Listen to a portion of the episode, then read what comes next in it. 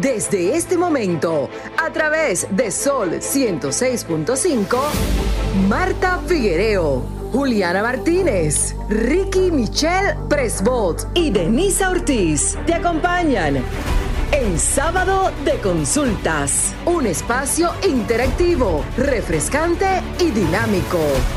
Ahora en Sábado de Consultas, por Sol 106.5, la más interactiva.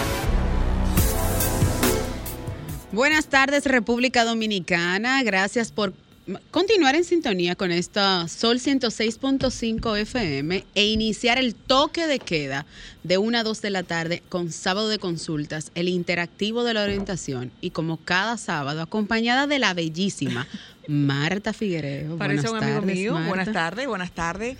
Buenas tardes, Denisa, y buenas tardes a todos los oyentes de este sábado de consulta, como cada sábado, con un programa súper interesante donde ustedes podrán este, hacer sus consultas médicas con una especialista eh, probada 100%. Así es que mantengan la sintonía para que tengan sus preguntas y se enteren. Tú sabes que yo voy a darle la bienvenida también a alguien que está muy sacrificada y está súper lejos y sacrificada. Hola Juliana. Juliana, buenas tardes. ¿Cómo están? Buenas tardes, buenas tardes. Te escucho. Espero que esté todo muy bien por allá. ¿Cómo te sientes? ¿Y ese sacrificio? Sí, estoy por aquí sacrificada, un poquito sacrificada, pero estamos activas aquí con el programa. Qué bueno, qué bueno, encantada de tenerte, ya tú sabes. Igual, encantada de estar con ustedes. Bueno, y como cada sábado, nuestra mirada va enfocada en temas tendencias que han surgido no solo en el día a día, sino también en nuestro diario vivir. Y voy a iniciar hoy con Juliana Martínez. Juliana, cuéntanos tu mirada de este sábado. Pero tú no has hablado de las redes. ah, por eso es, por eso es. Las redes. claro que sí. Bueno, para todos los que nos sintonizan por primera vez, nuestras redes sociales del programa son arroba sconsultasrd en todas nuestras plataformas digitales, Facebook, Twitter e Instagram. ¿Y la tuya? La mía personal en todas mis plataformas, Marta, como arroba Denisa Ortiz. La mía es Figuereo M, Figuereom en Instagram y Figuereo rayita bajo Marta en Twitter. Juliana, ¿la tuya? A mí me pueden encontrar en Instagram como Juliana Martínez C7. Ah, excelente, Juliana. Entonces, tu mirada, como tú estás tan sacrificada, queremos que ese sacrificio comience ahora. claro, sí. A propósito de este viajecito mío, ¿verdad? Mi mirada en esta ocasión está enfocada en la educación, particularmente los beneficios y desventajas de estudiar fuera del país. Pues les informo que según el Instituto de Estadísticas de la UNESCO, los países que tienen más estudiantes internacionales son Estados Unidos, Reino Unido, Francia, Australia y Alemania. Hay muchísimas ventajas de estudiar internacionalmente. Una de estas es que te puedes familiarizar con un nuevo idioma, aprender un nuevo idioma, Asimismo, también puedes familiarizarte con una nueva cultura, es un plus para tu currículum y puedes adquirir nuevas oportunidades. En cuanto a las, desventajas o, bueno, implicaciones que tiene estudiar fuera, tienes que eh, hacer un proceso de documentación como una visa estudiantil. También conlleva una inversión económica mayor que tal vez que estudiar en tu país también está un periodo de adaptación que posiblemente podría o no afectar tu desarrollo y obviamente que estarías lejos de tu núcleo familiar y social. Obviamente hay muchísimas más ventajas y desventajas que conlleve estudiar fuera, pero ahí tienen un breve resumen. Excelente la mirada de Juliana. Eh, a mí me hubiese gustado también hacer una estudiar fuera, pero no tuve la oportunidad.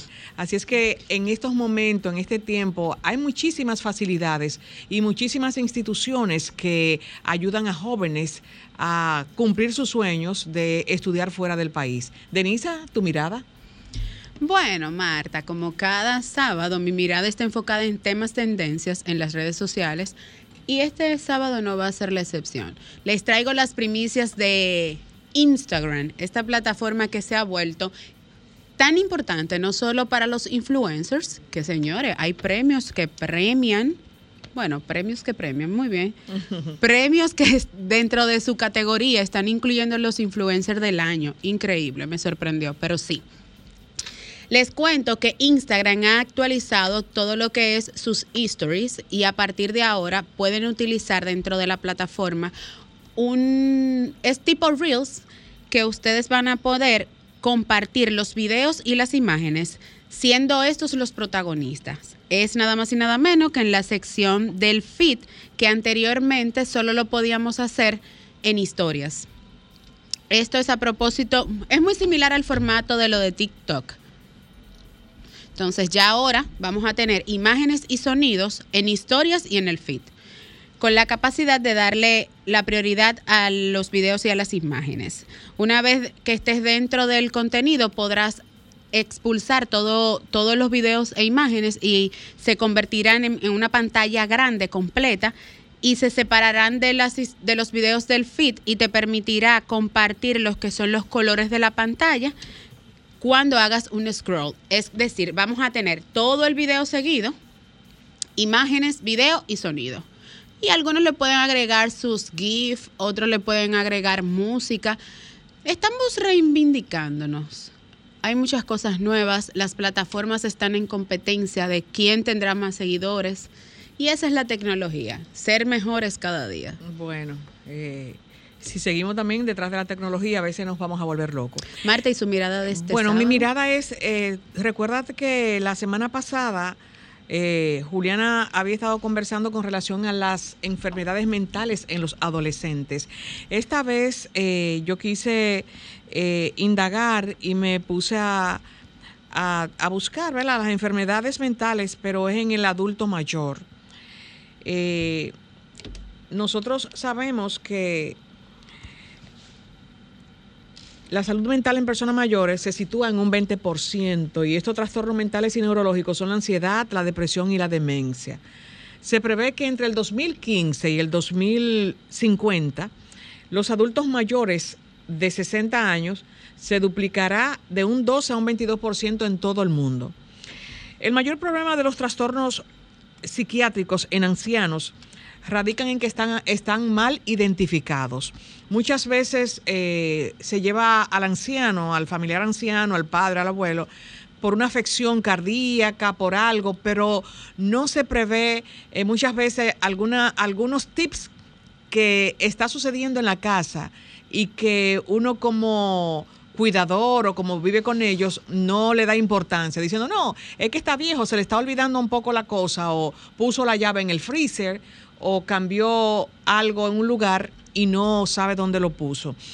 Entonces, este, también las personas mayores que sufren trastornos psiquiátricos son reacias a ir al médico, porque todavía tenemos ese, ese problema de, que, de creer que todo el que va al psiquiatra está loco o que el que va al psicólogo también está loco. Y entonces, aquí en la República Dominicana, en el 2019, se hizo público que más del 20% de la población padece de trastorno mental. Pero eso fue en el 2019, en diciembre. Y si sumamos lo que ha pasado luego del 2019, a partir del 2020 con la pandemia, eh, ese porcentaje ha subido.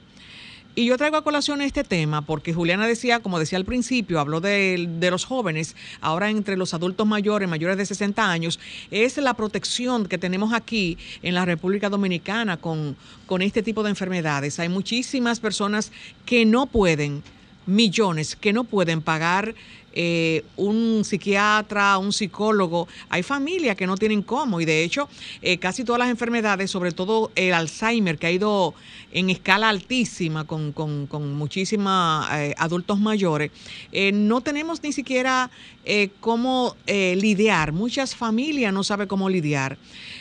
ojalá que el sistema de salud, los seguros médicos, puedan prever de que haya una parte para uno visitar y llevar con tiempo a una vez al año hacer una consulta psiquiátrica, eh, tanto para los jóvenes como para los adultos mayores. Así es que eh, esta es mi mirada de hoy. Vamos a estar pendientes y vamos a, ayudar también y a seguir muchas cuentas que vemos de cuidadores de enfermos de Alzheimer. Y hay centros como creo que la Plaza de la Salud que tiene un, una parte donde se hacen reuniones con personas que son cuidadores y ayudan a, enfermos mentales, sobre todo Alzheimer. Bueno, Marta, en estos momentos vamos a una pausa comercial y al regreso continúen con nosotros porque regresamos con la consulta de salud en este sábado de consultas. Retornamos a este sábado de consultas. Ustedes saben que más de 17 millones de vidas mueren a causa de problemas cardiovasculares en el mundo y se prevé que para el 2030 más de 600 mil personas van a, morir por problemas cardiovasculares. No soy yo quien tiene que dar esa cifra, ¿verdad? En ese sentido, tenemos al especialista quien nos va a hablar sobre esto. Es la doctora Catherine Merejo, quien es cardióloga arritmióloga, y con ella vamos a abordar el tema de la fibrilación atrial paroxística, pero que también puede ser fibrilación auricular, paroxística. Hola, Catherine. Hola, ¿cómo están? Bienvenida a tu casa. Sobre todo me tiene que desenredar. ¿Qué es la fibrilación axial? Entonces, básicamente la fibrilación, eso es un tipo de arritmia, es una de las arritmias más comunes, es decir, eh, la más presente, la que más aparece, la que los médicos de cualquier especialidad conocen con em, más facilidad. Y básicamente es cuando en la parte superior de nuestro corazón, que son los atrios o las aurículas, por eso que puede conocerse como fibrilación auricular o fibrilación atrial, eh, hay un descontrol. En lugar de haber solamente un impulso, hay múltiples impulsos y por eso es que se llama fibrilación, porque básicamente los atrios están fibrilando, están recibiendo varios impulsos al mismo tiempo de forma descoordinada. ¿Tenemos un contacto? Eh, ¿O tenemos Juliana? Juliana. Doctora, saludos primero que nada. Bueno, yo sí tengo una pregunta. A medida que iba investigando sobre este tema, me topé con que hay diferentes tipos de fibrilación auricular. La paroxística, la persistente y la crónica.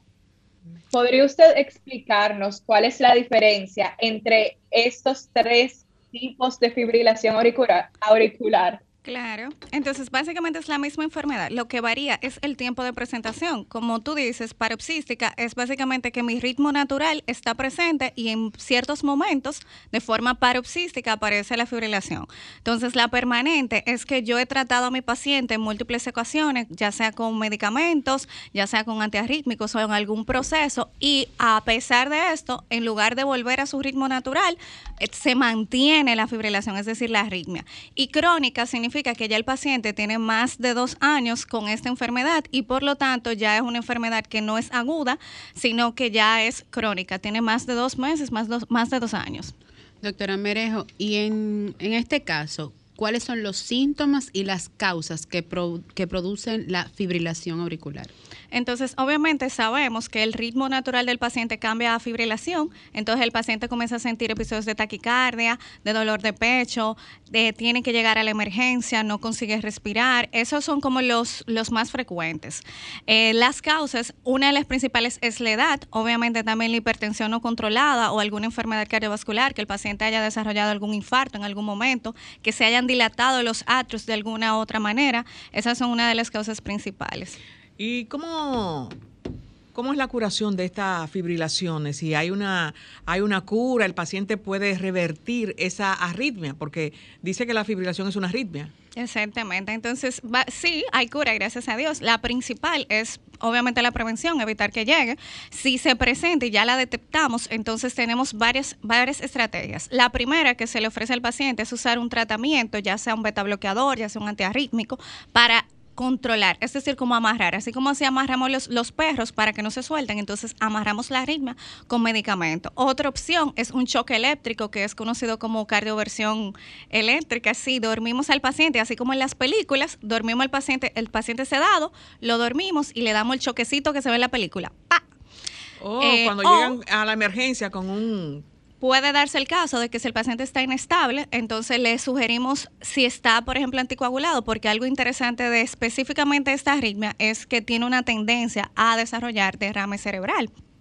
Si el paciente sí está tratado, obviamente podemos hacer esto si el paciente está inestable y una de las más eh, fuertes es básicamente una intervención. Es un tipo de cateterismo donde entramos al área donde está la arritmia y la eliminamos ya sea con calor o con frío. Oh. Adelante, Juliana, con su inquietud.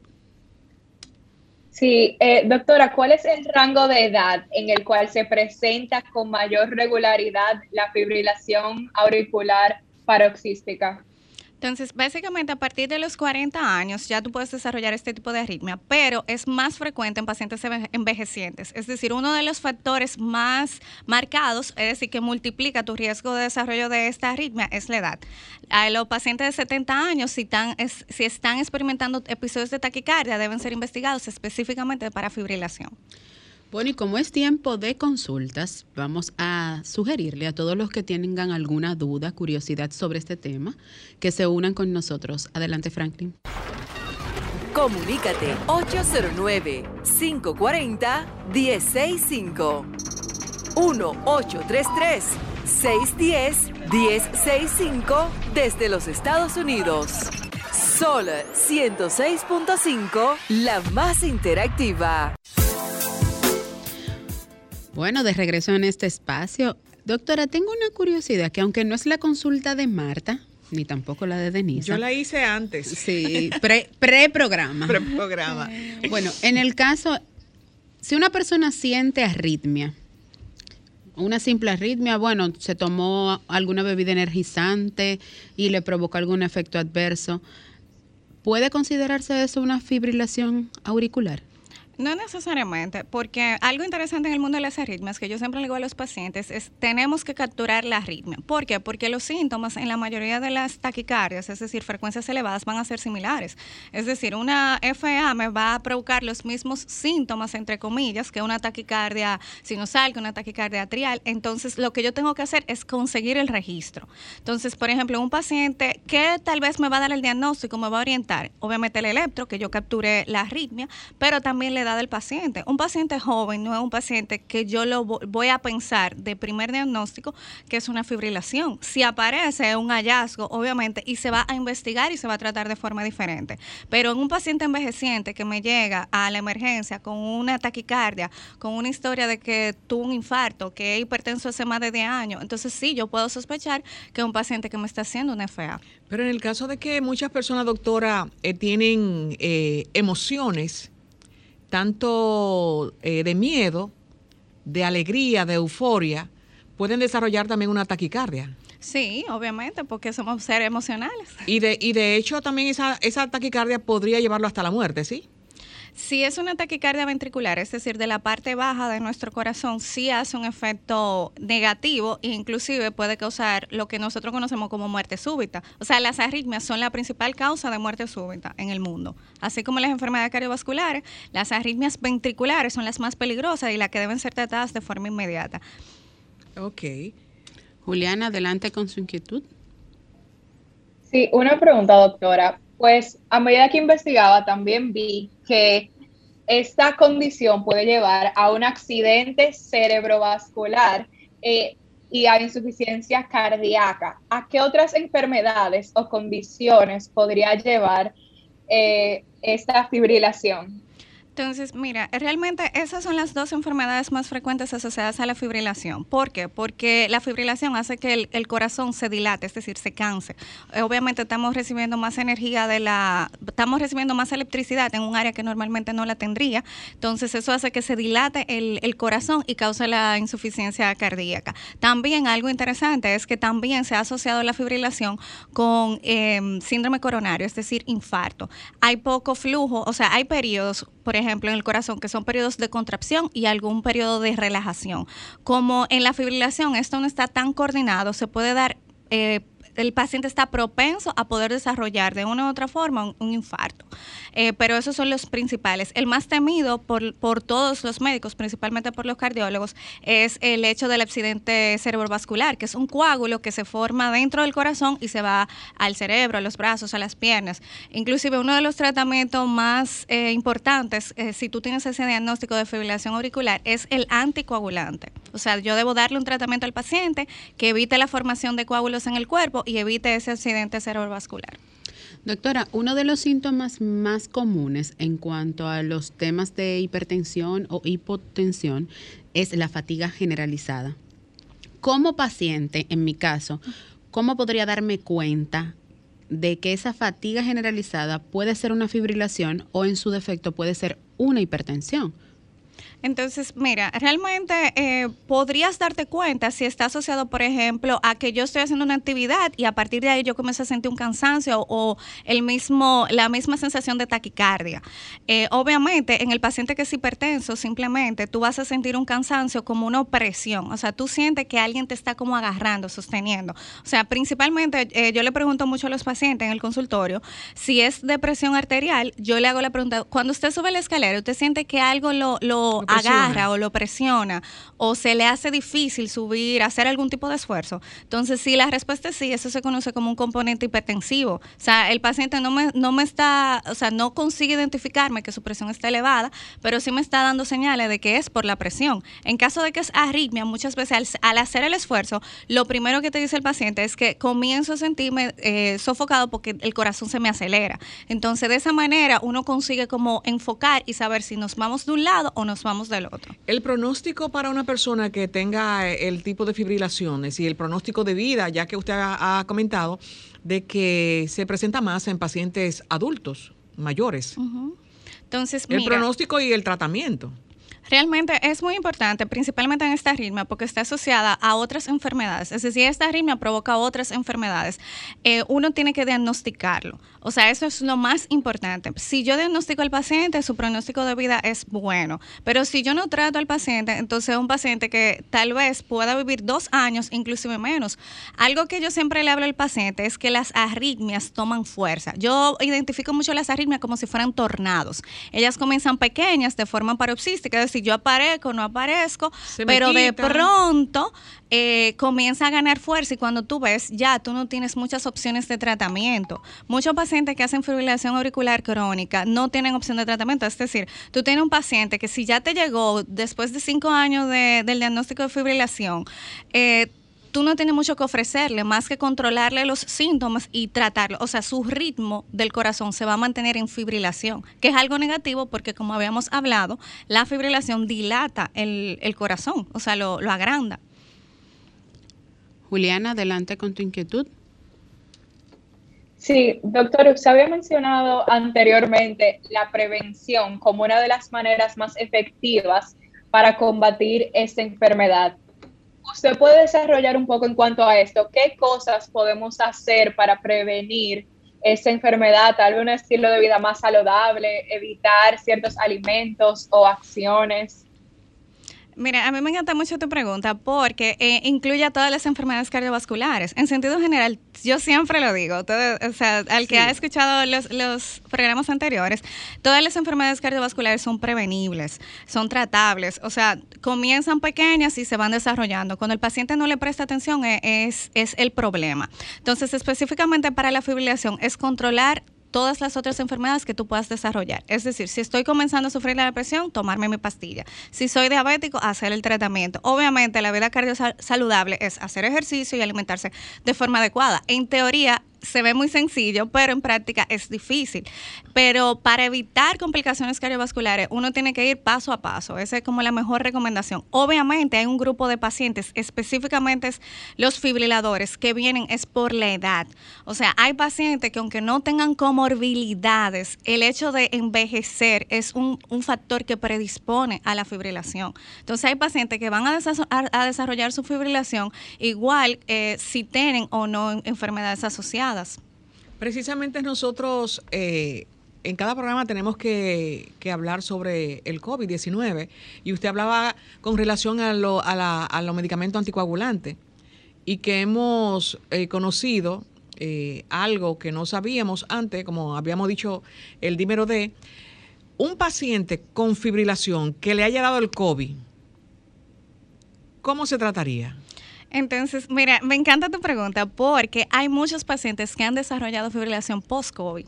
Inclusive hay estudios que muestran que los pacientes de COVID grave, no los pacientes de COVID leve, sino los pacientes que fueron ingresados en UCI cardiovascular, estaban más propensos a una fibrilación. Y esto se debe porque esa, la enfermedad del COVID es una enfermedad sistémica, inflamatoria. Entonces, básicamente lo trataríamos igual que si fuese una fibrilación. ¿Por qué? Porque el COVID va a terminar. Obviamente una infección, va a durar un tiempito con nosotros, vamos a tratar el, el COVID si es necesario y después vamos a tratar la fibrilación como si fuese un paciente que tuviésemos ese diagnóstico que no hubiera llegado al consultorio. ¿Y cómo se trata la fibrilación? Con los antiarrítmicos, con los eh, controladores de la, de la frecuencia cardíaca, que son los beta bloqueadores.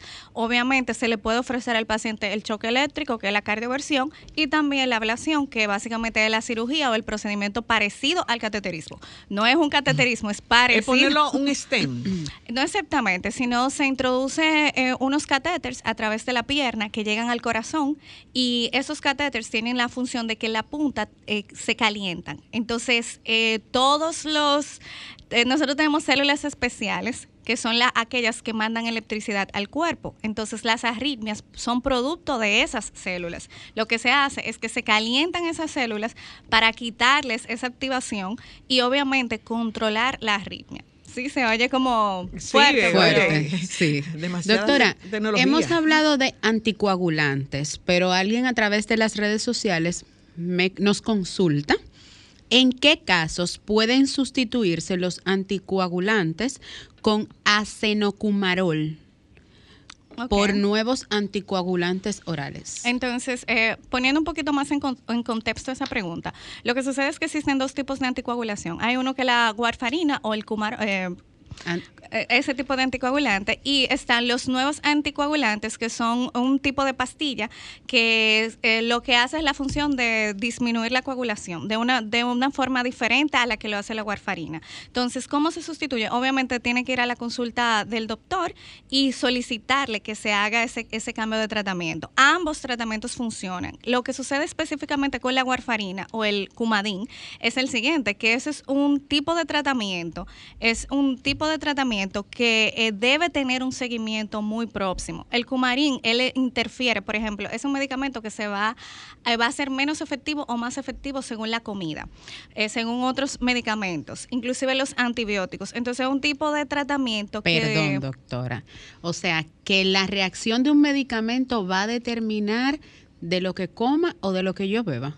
Sí, porque es un medicamento bastante sensible. Lo que sucede es que específicamente la warfarina, él trabaja em, disminuyendo la activación de la vitamina K. Entonces hay alimentos que tienen vitamina K y obviamente si yo como mucha vitamina K, la efectividad del tratamiento va a disminuir. Si Tenemos un contacto, doctora.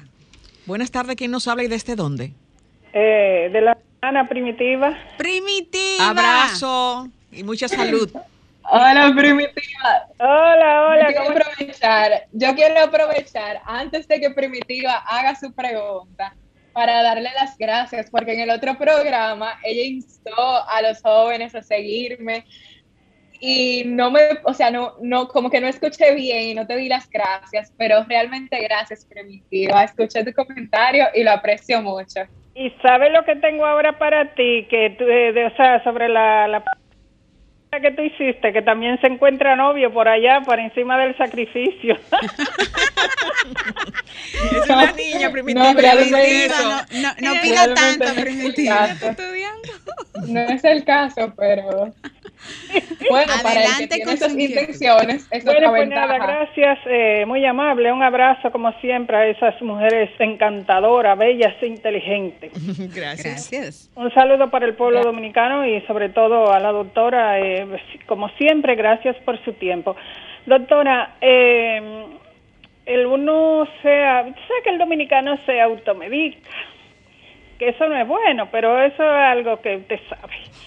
El magnesio, el omega 3 y el omega 6, eh, si son buenos para prevenir, aparte, o sea, para prevenir cualquier situación del corazón, aparte de, de la buena alimentación, el ejercicio, el dormir bien y no tener amores que den tormento. Gracias. Gracias por su inquietud, Primitiva. Gracias por su inquietud, Primitiva. Sí. Obviamente, todo lo que nosotros hagamos para mejorar nuestra salud en sentido general va a ser positivo. Suplementarse, hacer ejercicio y tener un corazón saludable en todos los sentidos también es muy bueno. Entonces, Juliana tenía una, una, una inquietud, tiene muchas inquietudes. Adelante, Juliana, con esa. Sí, sí, tengo otra. Eh, bueno, doctora, ¿qué tan alta es la tasa de mortalidad en cuanto a la fibrilación auricular paroxística? ¿Son pocas las personas que fallecen con esta condición? ¿O qué tan alta es esta tasa? Mira, lo que sucede es que si tú no eres tratado, tú no eres diagnosticado, entonces tu, tu, tasa de mortalidad va a ser alta porque es una arritmia que es considerada negativa. Y te lo digo porque es que la arritmia toma fuerza y desequilibra eh, el cuerpo. Y tú eres un paciente que puedes perder el conocimiento. O sea, tu tasa de mortalidad si tú no eres diagnosticado es bastante alta. Pero si tú eres tratado es bastante bajita. El hecho de usar el tratamiento es lo que va a determinar ese factor. Reiteramos que conversamos con la doctora Catherine Merejo, quien es cardióloga arritmióloga. Doctora, es una pregunta eh, entre paréntesis con relación a los medicamentos. Eh, ¿Cuál es la mejor hora para tomar el medicamento antihipertensivo? Yo la llamaría la duda de todos los hipertensos. Porque hay muchos que dicen, no, yo me lo tomo al inicio con mi desayuno. O me lo tomo antes del desayuno hay otros que dicen, no, yo me la como me la tomo al mediodía porque son muy pesadas y me pueden dar, eh, hacer daños gastroenterólogos. Entonces, la duda de Marta Exacto, sí. Entonces, mira, normalmente cuando nosotros tenemos un paciente que es específicamente hipertenso, uno le hace un estudio que es MAPA. Entonces, el MAPA es un monitoreo de tu presión. Dependiendo de en qué horario nosotros veamos que es más alta la presión, nosotros vamos a determinar. Hace unos cinco años salió un estudio que habló del beneficio que existe en tomar los antihipertensivos en el horario nocturno. Eh, obviamente hay que tomar eso un, un, un con pinza. ¿Por qué? Porque hay pacientes que su presión arterial es más alta en la mañana. Entonces, yo creo que eso es algo un poquito individualizado y dependerá de qué, en qué horario tu presión está descontrolada. Tenemos un contacto. Buenas tardes, ¿quién nos habla y desde dónde? Ah, ¿Tenemos otro? Ok.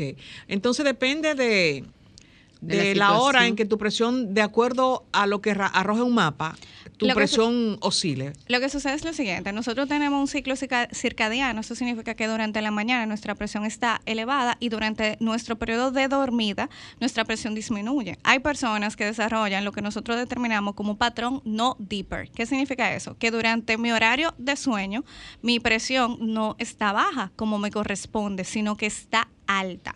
Entonces, cuando los pacientes tienen ese tipo de patrón, entonces nosotros tenemos que elegir ese horario, es decir, el horario de la noche, para controlarlo, para recuperar, entre comillas, con el tratamiento, el patrón DIPER, que es el natural, y del ciclo circadiano que todos los pacientes tienen, que no son hipertensos. Doctora, tenemos un paciente que no duerme de noche, que el sueño le dé en la mañana en su jornada laboral.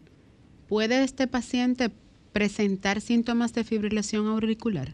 Tú sabes algo interesante, que los pacientes con apnea del sueño, que es ese mismo patrón que se ve mucho en los obesos, sí tienen, tienen una asociación directa con la fibrilación auricular.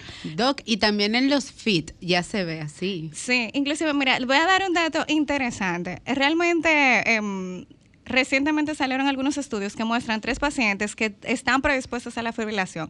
Los que son muy obesos, por el hecho de que el cuerpo está encima de su tamaño natural, aumenta el tamaño de las aurículas. La propia grasa visceral es un predisponente a la fibrilación. Los pacientes que hacen eh, ejercicio, o sea, los atletas, eh, los pacientes que hacen 20 kilómetros diarios, son predispuestos a desarrollo de fibrilación auricular y aquellos pacientes que tienen síndrome de apnea del sueño, que básicamente cuando tú no puedes respirar o tienes periodos de intercortados de respiración durante la noche, están también predispuestos. Y esos son pacientes que no importa su edad, lo pueden desarrollar. Ah, que ya no, no, no importa que no tengan 70 años para No, no importa, lo pueden Ahora, pero hay una contra, contradicción con relación a, a, esto, porque estamos mirando que pacientes que son atletas sí. y se nos están mandando a hacer ejercicios. Entonces, lo que sucede específicamente con atletas es que el mecanismo de acción en los atletas es diferente al que, al que puede aparecer en un, envejeciente. ¿Qué pasa? Y eso también se da con la apnea del sueño. No es, nosotros no pensamos para que nuestro corazón lata, sino que es nuestro sistema nervioso automático. Entonces, en realidad es que hay una hiperactividad del sistema automático. Se da porque en la noche tú estás apagado, pero como tú tienes ese periodo de apnea del sueño, el sistema está activo. Y en el caso de los atletas es el hecho de que el ejercicio predispone a un fortalecimiento del sistema automático. Ustedes ven que el paciente que hace ejercicio, él tiene frecuencias muy bajitas. Entonces, ese fortalecimiento lo que predispone a la fibrilación, a un descontrol. ¿Por qué? Porque tú tienes una parte, es como, no sé si ustedes han visto como esta imagen, que es muy graciosa, que el cuerpo de arriba está fuerte y la patica está chiquita. Entonces, más o menos Como Hércules. Más o menos así. O sea, tu parte automática está muy fuerte, que hace que tu parte que no es automática, es voluntaria, esté bajita. Entonces, ese desequilibrio es lo que predispone a la fibrilación. Doctor, antes de despedirla, me gustaría, eh, tengo como esa inquietud, personas que dice, para tú estar sano, no tener hipertensión, tú tienes que tener una buena dieta, hacer ejercicios, eh, bueno, un sinnúmero de cosas. Pero hay muchas personas que hacen eso y tienen problemas de hipertensión. Doctora, ¿Tiene que ver con la genética? Uniendo ahí mismo la pregunta, ¿qué tan cierto es que el agua de avena previene la hipertensión? Y baja el colesterol. Sí, por favor. Específicamente lo que dices de que hay personas que ah, eh, están saludables y son hipertensas. Sí existe una predisposición genética, obviamente, y tiene que ver mucho con que puede haber otras enfermedades por detrás. O sea, principalmente si, por ejemplo, el riñón, si él tiene alguna lesión renal, puede predisponer, aunque esté delgado, puede predisponer a la presión elevada. Entonces, específicamente con el agua de avena, realmente eso, eso per se no es que existen estudios que muestran que usted le va a bajar la presión porque usted se bebe un agua de avena. Yo lo que creo es que si usted baja de peso. Denise que tenía una botella en la nevera. Gracias.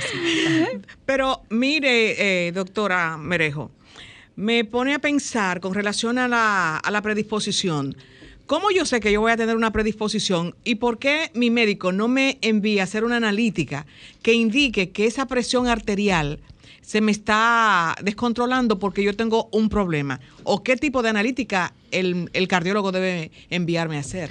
Entonces, específicamente, eh, tú tienes una predisposición si, tus si tus familiares ya son hipertensos, si tú tienes hermanos, tíos, tus padres, eh, algún familiar que haya muerto por enfermedad cardiovascular, ya tú eres un paciente que tiene enfermedad familiar positiva, o sea, es un, factor de riesgo. Eh, sí, uno investiga, siempre que te llega un paciente nuevo, el especialista siempre te va a investigar el riñón principalmente, o sea, te va a investigar todo lo que pueda causar la enfermedad que estamos diagnosticando. Si tiene problema de tiroides, si tiene problema de riñón, si tiene problema de hígado, porque porque todos esos órganos tienen indirectamente una relación con el corazón y con las enfermedades cardiovasculares. Bueno, doctora, el tiempo ya usted sabe. Usted sabe cómo usted se despide de este programa. Comience.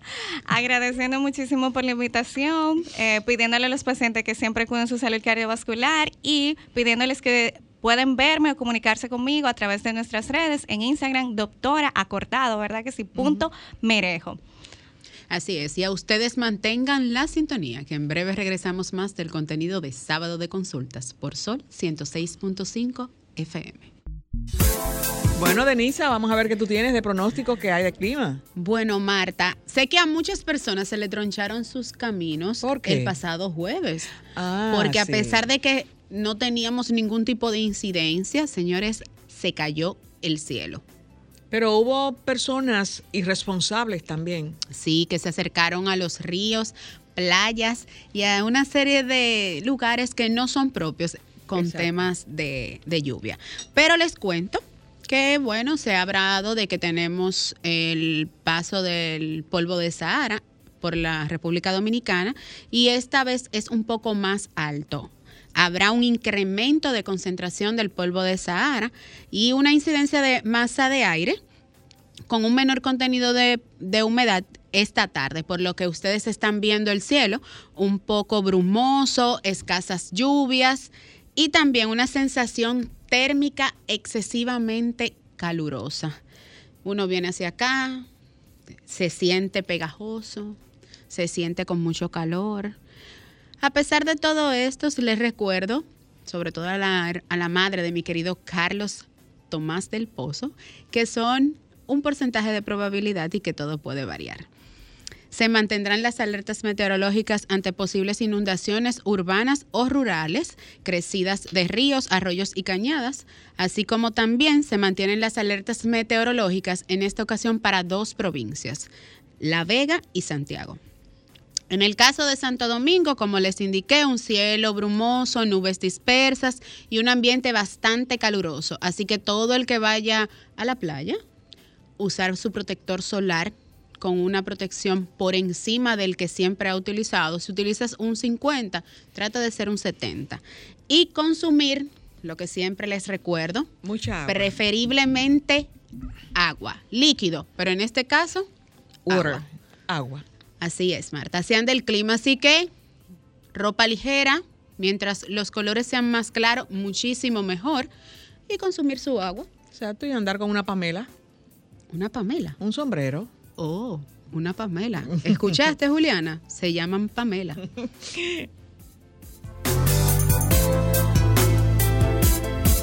Ahora, en sábado de consultas, consulta de entretenimiento.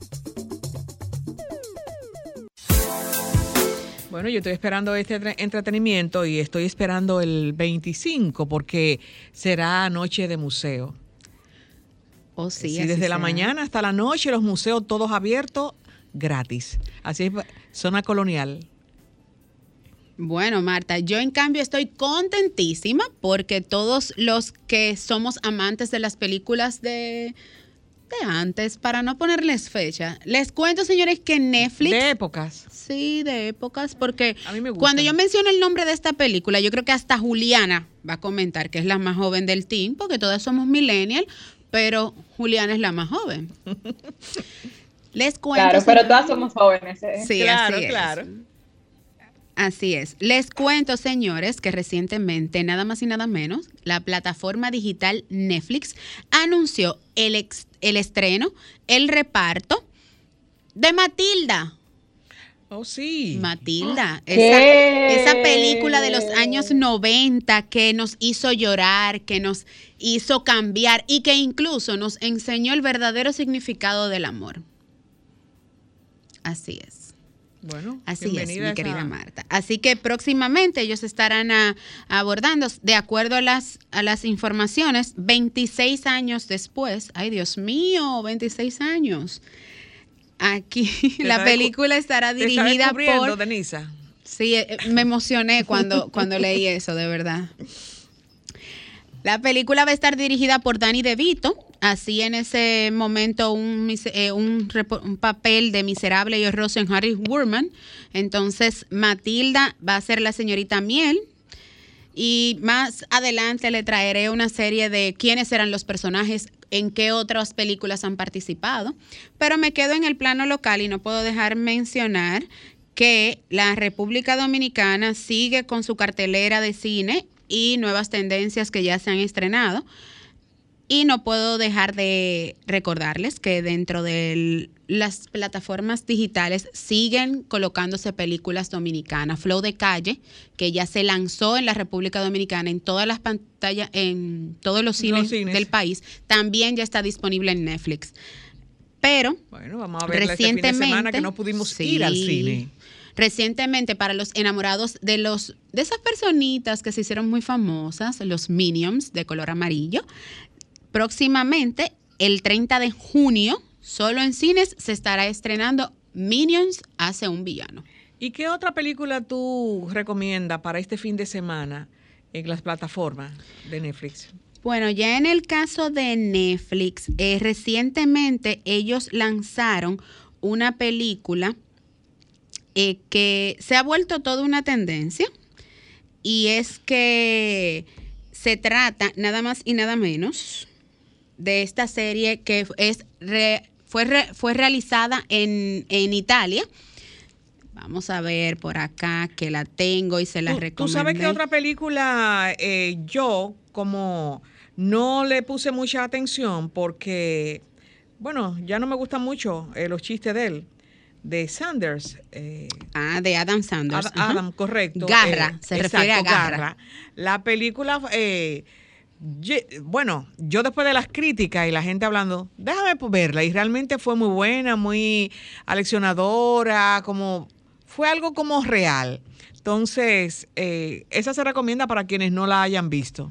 Bueno, Garra se mantiene todavía en la posición número 2 en el top, el top 10 de la República Dominicana y como dice Marta, ha sido una sensación increíble para todos los que siguen la trayectoria de, de Adam porque en este caso estamos viendo un papel diferente. Correcto. No estamos viendo un papel de chiste, no estamos viendo un papel de, de sádico ni nada por el estilo, sino estamos viendo aquí un jugador desconocido donde toda su vida se vuelve un poco complicada. No voy a hacer mucho spoiler porque imagínense, véanla, es una película que tiene solamente una hora con 58 minutos, así que se la recomiendo. Pero otra que no puedo dejar de mencionar, que se mantiene en la tendencia número uno, en, la República Dominicana es La cabeza de la araña.